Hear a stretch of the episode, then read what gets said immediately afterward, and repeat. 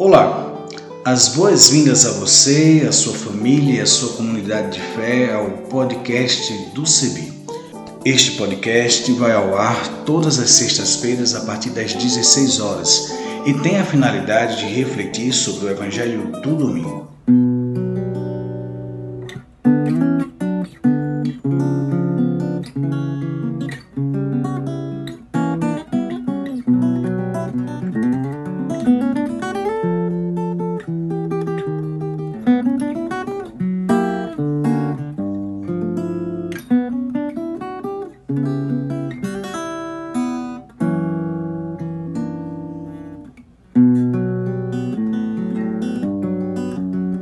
Reflexão do Evangelho de Lucas, capítulo 14, versos 25 a 33. Grandes multidões o acompanhavam. Jesus voltou-se e disse-lhes: Se alguém vem a mim e não deixa seu próprio pai e mãe, mulher, filhos, irmãos, irmãs e até a própria vida, não pode ser meu discípulo. Quem não carrega sua cruz e não vem após mim, não pode ser meu discípulo. Quem de vós, com efeito, querendo construir uma torre, primeiro não se senta para calcular as despesas e ponderar se tem com que terminar? Não aconteça que, tendo colocado o alicerce, não sendo capaz de acabar, todos os que virem comecem a caçoar dele, dizendo: Esse homem começou a construir e não pôde acabar. Ou ainda, qual rei que, partindo para guerrear com outro rei, primeiro não se senta para examinar se com dez mil homens poderá confrontar-se com aquele que vem contra ele com vinte mil? Do contrário, enquanto o outro ainda está longe, envia uma embaixada para perguntar as condições de paz. Igualmente, portanto, qualquer de vós que não renunciar a tudo o que possui, não pode ser meu discípulo.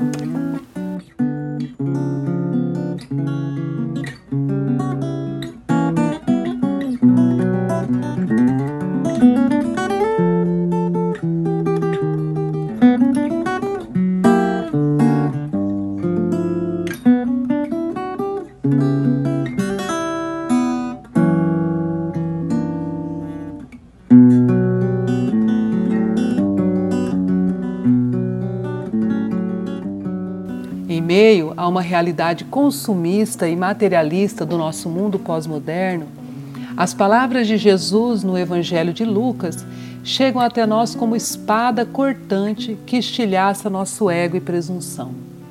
Seguir a Jesus como discípulo não nos parece uma tarefa nada fácil ou desejosa.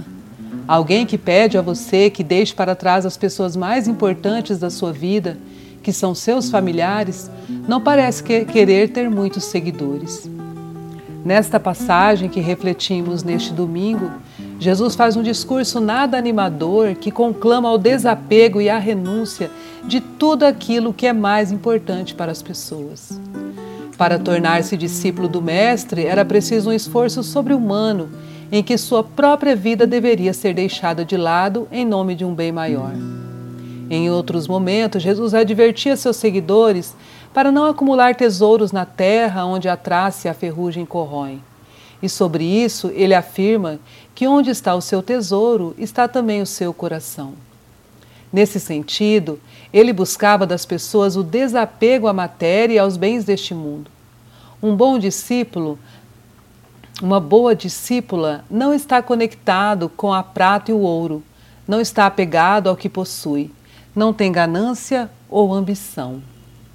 Entretanto, neste trecho do Evangelho, onde a comunidade, de, a comunidade de, de Lucas nos pede uma ação ainda mais desafiadora e radical. Não bastava apenas deixar seus bens materiais, mas também sua família, seus pais, seus filhos, tudo e todos que eram mais caro para as pessoas.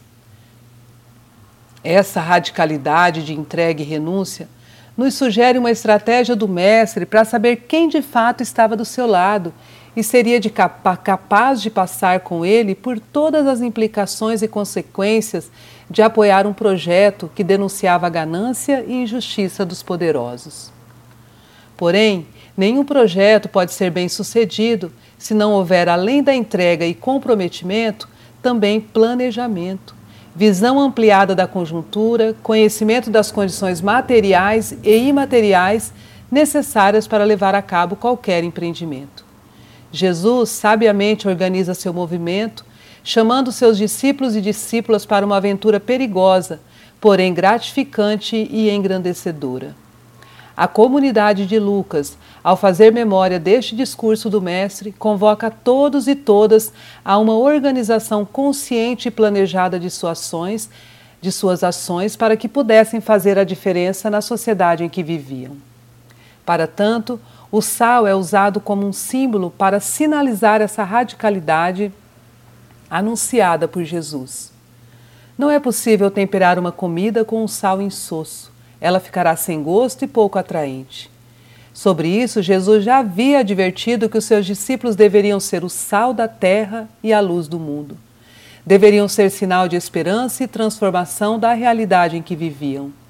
Não faz nenhum sentido seguir o Mestre sem de fato fazer a diferença. E a grande diferença anunciada por Jesus é a capacidade dos seus discípulos e discípulas de deixar tudo o que tinham e possuíam para segui-lo tomando cada dia sua cruz, que nos lembra do sinal da entrega do Mestre, quando sua própria vida foi ceifada por anunciar o amor e a justiça num mundo violento e cheio de injustiças.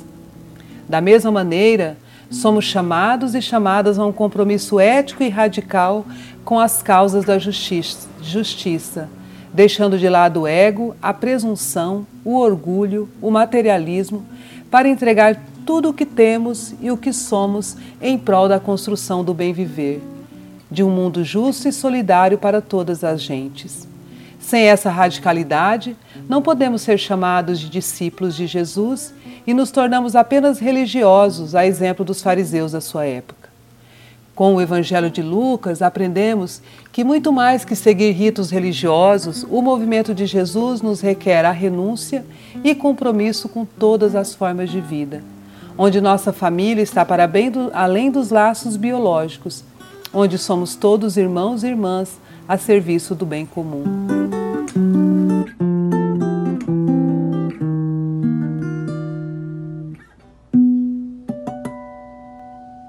Olá, pessoas amigas e queridas que nos ouvem.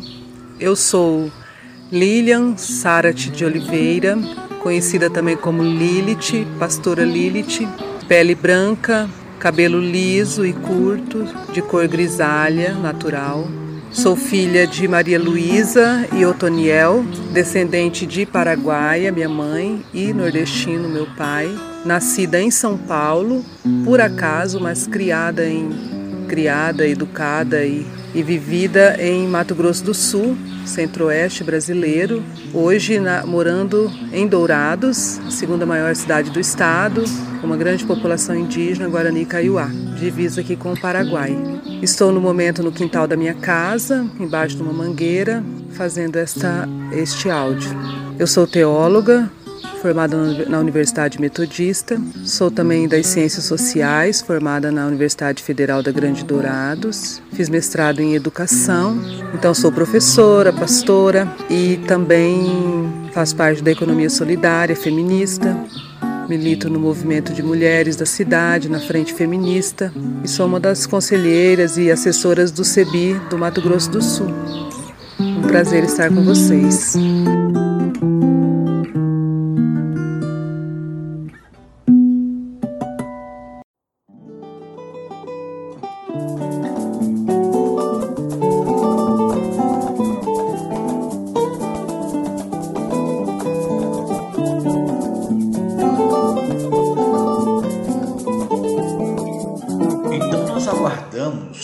As suas sugestões, colaborações, entre em contato conosco a partir das nossas mídias sociais, no Instagram, no Facebook, em nossa página na internet, cebi.org.br,